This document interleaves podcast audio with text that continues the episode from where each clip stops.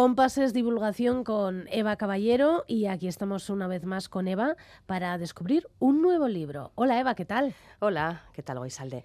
Pues hoy presentamos Salud Global, un libro sobre la nueva estrategia frente a la amenaza medioambiental, publicado por Penguin Random House eh, y cuyos autores son el microbiólogo y profesor de la Universidad de Navarra, Ignacio López Goñi, la veterinaria Elisa Pérez Ramírez, del Centro de Investigación en Sanidad Animal del CSIC, y Gorka Uribe, que es catedrático de farmacia en la UPV. Cada uno de ellos ha aportado su conocimiento en un tema que ahora mismo es fundamental. Acabamos de salir de la pandemia de COVID-19, seguimos asistiendo a, su gripalización, como, como, ya se anunció en su momento que, podía pasar, y, las enfermedades emergentes eh, pueden provocar de nuevo crisis de este tipo. Este, este, es un libro muy interesante para entender cómo sucede. ¿Y, dónde estamos, no? Y dónde estamos en el momento actual de la investigación. Pues, por ejemplo, en este libro explican eh, cómo están apareciendo enfermedades infecciosas en Europa, como la fiebre de Crimea-Congo, que ha habido algún tipo de brote en, el sur, en la península ibérica, en, Andalucía, por ejemplo, y, bueno, son, son eh, garrapatas, garrapatas que vienen a bordo de aves migratorias, las que ah. traen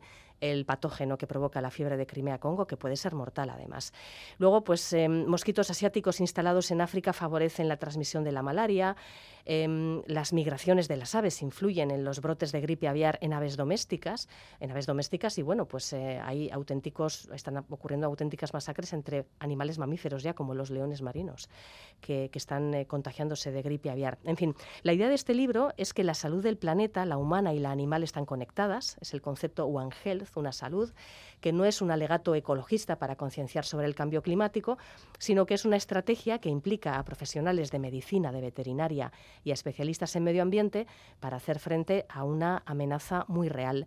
Pues este libro, Salud Global, analiza esta nueva estrategia frente a lo que es en origen una amenaza medioambiental, pero con unas implicaciones en salud brutales. Y, no quiero estar exagerando con el tema de brutales, porque eh, hemos pasado, pues eso, la pandemia de COVID-19. Por cierto, habla del SARS-CoV-2 en algún momento el libro.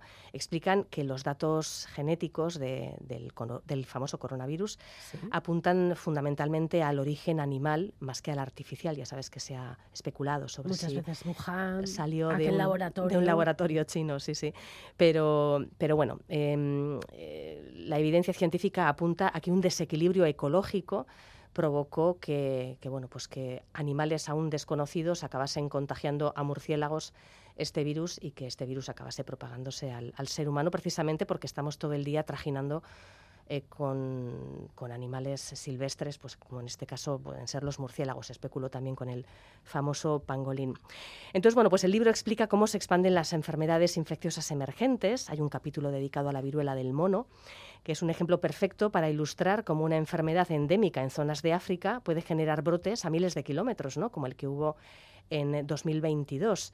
Em, habla de la gripe A, que bueno, pues es un problema muy serio, del VIH, eh, la malaria y la tuberculosis, que son las tres enfermedades que siguen causando mayor enfermedad y mayor mortalidad en el mundo.